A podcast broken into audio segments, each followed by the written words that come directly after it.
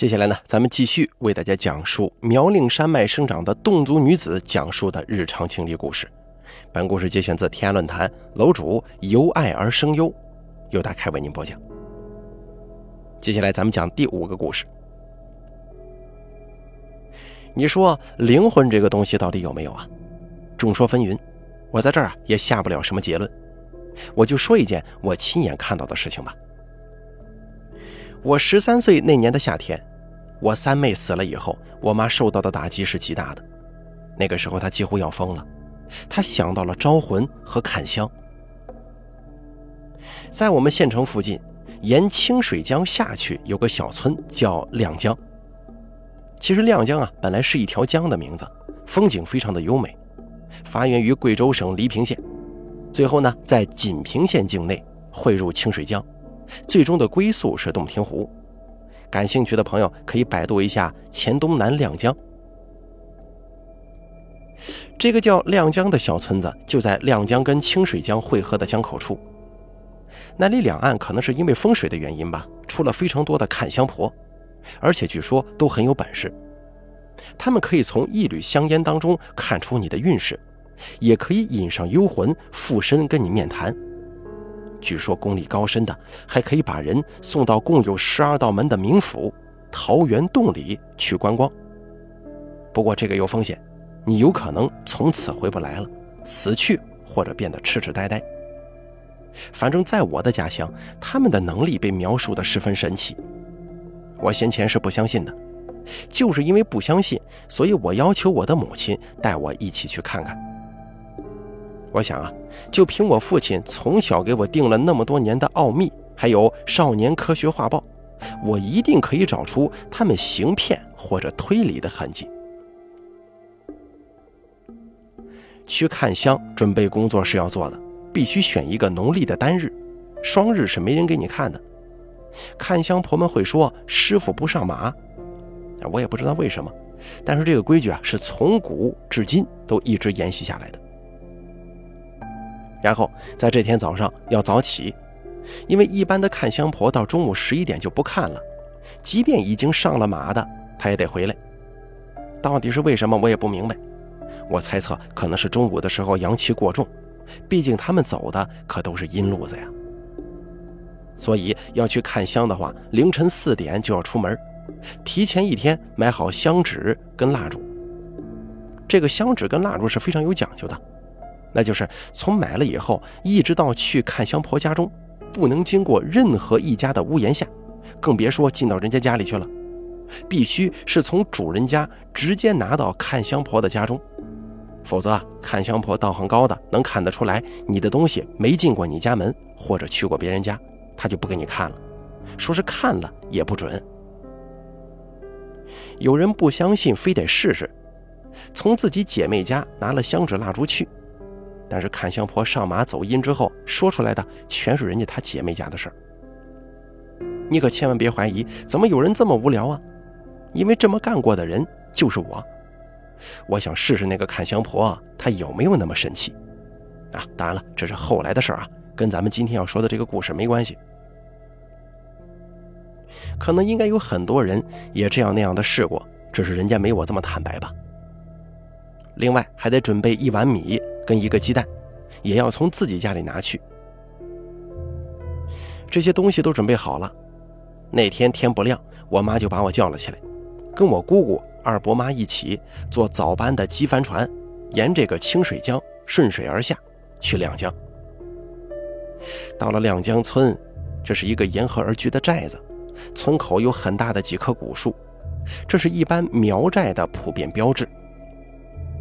下了船，从码头踩着湿漉漉的青石台阶上去，就算是进了寨子了。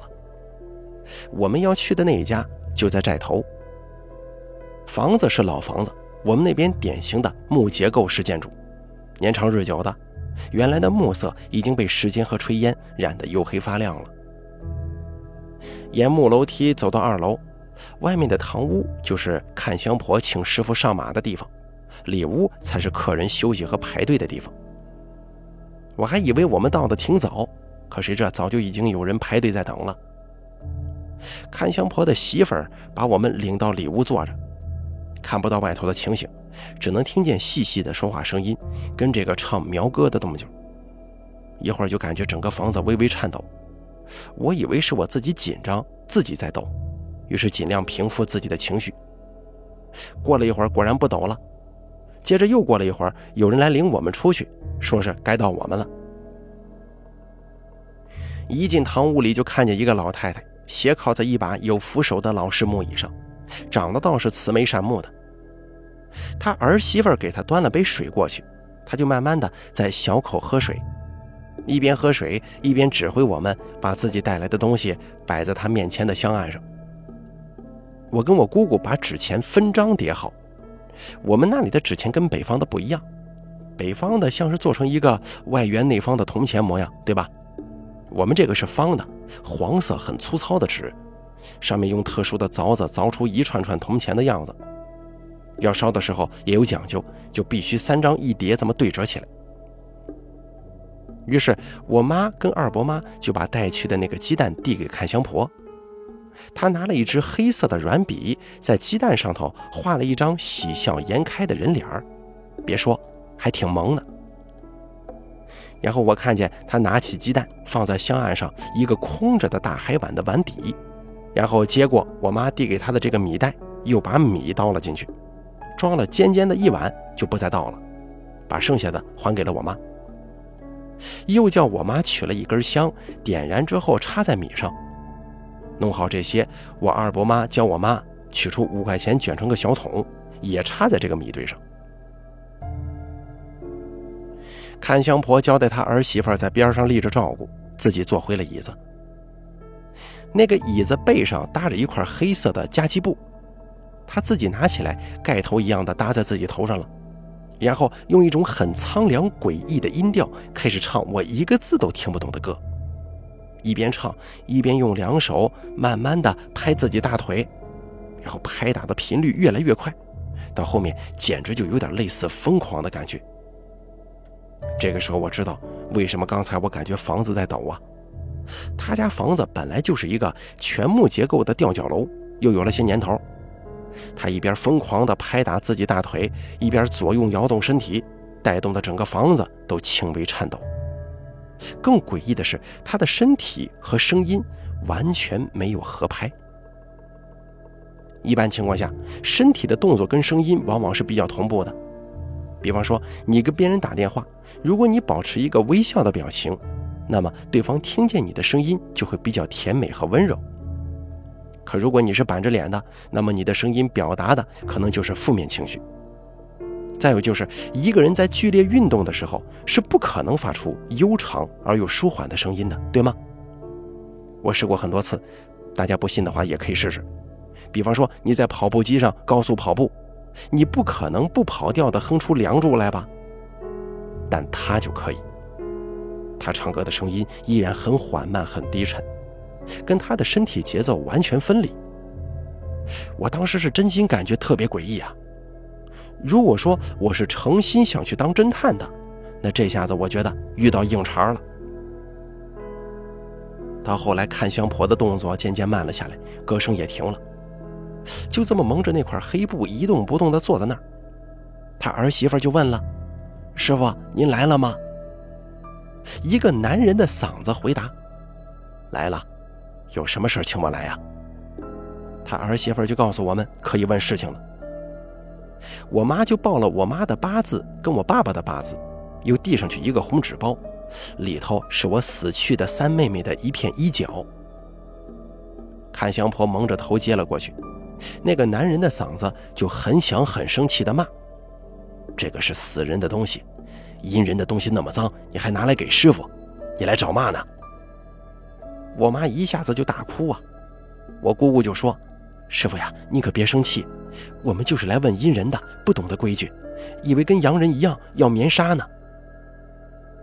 那个男人的嗓音多少和气了一些，说道：“啊，以后阴人就带至亲的棉纱过来就行了，不要带阴人本人的棉纱来，太脏了。”我们家几个大人都连连点头。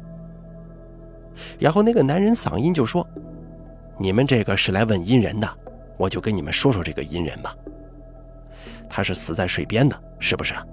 还是个很小的姑娘啊，可惜了，长得倒是很漂亮。她还没走呢，我叫她自己来跟你们讲话吧。一听这个，我妈当然同意了。然后那个师傅就在那儿念了几句咒语，我是听明白了，但是没记住。然后突然怪叫一声，吓了我一大跳，就听见那个声音变成了我三妹妹的声音：“大姐妈，我来了。”我当时傻眼了，我发誓这个声音活脱脱的就是我三妹的声音。我二伯妈偷偷的示意我看香案上的那个点了香的碗，我更是吓得半死。不知道什么时候，碗里画了人脸的那个鸡蛋。从米底下拱出来了，那张萌翻了的笑脸正对着我们呢。我妈当时就是有点架不住了，又是哭又是骂的，就说：“你这个兔崽子怎么不听话呢？我白养你这么大，你就是不成器呀！你给我丢了那么多响头，你就死去了。”我听得心里那个难受啊，毕竟是自己妹妹啊，于是也哭了。我妹妹的嗓音就说：“大姐，你劝劝妈，别哭了。”我本来就是你们家讨债的，现在债收满了，我就得走。我还有七家要去讨债呢，本来我还可以留两年的。今年这个江里，我们这一段最后一班船还有两个位置，先前来的这九个都是男的，没人煮饭，先叫我过来了。但是今年这个江，我们仅凭这一段还得死两个人，要把我们这船十二个装满，我们才走。大姐、二姐，今年一定不能去水边玩了，我不想你们也来。另外，大姐，你不要把我的包藏起来，我最喜欢的我得拿走。然后对我妈带着哭腔说：“妈，你要大姐还我的包，还有她还放了我的照片在她床下面，你回去就烧给我。”我这会儿已经吓得说不出来话了。这个事儿是这样的啊，我三妹死了以后，我妈要我们把关于她的东西全部烧掉。一来呢，怕睹物思人；二来怕是她有什么挂念的，所以家里她的东西还有照片全部都烧了。因为是我整理的东西，于是我悄悄留下了一个他最喜欢的包包，是他跟我妈妈、舅舅去北京旅游的时候买的这个熊猫头造型，又放了一张他的照片在里头，然后用透明胶贴在我床板的下面，这样就不容易被人发现，而且也保险。这个事情只有我知道。我二妹妹开始都不晓得，可是如果这个看香婆是个骗子，或者说是一个会口技的表演艺术家，那么她怎么会知道这个事儿呢？我待在那里发呆了，我妈惊恐地转头看向我，我不敢不承认呢，只好点了点头。我妈就扭我的耳朵，抽了我几巴掌，我是哭都没敢哭。我妈抽完我，又问她还有什么心愿没有，她说没什么了。只是爸爸今年有点不顺呢，会破财，具体我也不好说了，反正是有惊无险。如果没什么事情，你们不要来找我了。我上来一次很不舒服的，我得下去了。然后看那个看香婆的身体又是一阵摇晃，然后大声叹了口气，才静止下来。然后又是那个男人的声音，就问我们还有什么要问的吗？我们说有，请师傅帮帮忙，看看家宅。然后那个看香婆的身体又开始左右摇晃，突然那把男人嗓音就说：“哟，你们家门槛好高啊，平时不觉得不方便吗？这么高的门槛，把坏的挡在外面了，但是也把好的挡在外头了，你家老人家都进不来呀。”接着又说：“你们家怎么不安神龛呢？难怪你家要有讨债的来哟。”你家老人家没地方坐，都在你家屋门口站起的，饭也没得吃，香烟也没得供。你们是不是起了房子没给老人家开路啊？我们家那段时间，因为进门的台阶被城市建设修路的人挖坏了，于是进门的台阶没有了，搞得门槛离地面有五十厘米高的样子。这个大人一跨还是可以跨得过去，我们小孩子呢就喜欢这个独特。我妈的理由是可以挡外面修路的灰尘，所以呢就一直没重新修这个台阶。这个看香婆从来没有去过我们家，我们跟她也不认识，她怎么知道我们家门槛那么高呢？他怎么知道我们家没装神龛呢？而且我爸爸不相信这些，所以我家新房子造好了以后，一直没有按我们那边的风俗请道人先生来给我们家的祖宗们接引。这些他怎么可能知道啊？他甚至还知道，大约在半个月前，我二伯妈让我堂哥打死过一条蛇，扔下了河里。还可以诉说出当时的场景和模仿出当时的动作，并且说那条蛇是我二伯妈刚过世几个月的爸爸，本来是来看看他们的，可谁知刚进堂屋就被自己姑娘叫外孙打死扔河里来了。这下子把我二伯妈说的是又伤心又害怕，因为确有其事啊。看香婆用那把男人嗓音说的，连日期时间都一点不差。我二伯妈当时就在那儿哭起他爸爸来了，请求他爸爸原谅。本来我当时去看香是想作为一个打假斗士去的，可是事情发展到最后，我显然没能完成任务，还把自己一头扎进了未知世界这片深海。我开始对这些东西产生了真正的兴趣。我一方面因为极度的不解而心存敬畏，另一方面呢又希望能够揭开谜底。希望谜底只是一些可以被人认知的毫不神秘的东西。反正从那件事以后啊，我妈妈说服我爸爸，给我们家装上了神龛，还请道人先生啊来我家里做了法事，主要是请老人家进家来保护我跟我妹妹，还有希望我爸爸做生意能够顺利兴隆。反正他们跟他们就是这么说的。我倒是觉得，有了神龛之后，我家跟我那些呃堂表兄弟姐妹家一样了，觉得蛮好啊，也不至于感觉自己家好像总比别人家少了啥东西似的。好了，咱们本期故事就说到这儿了，感谢您的收听。本故事节选自天涯论坛楼主由爱而生忧，由大开为您播讲。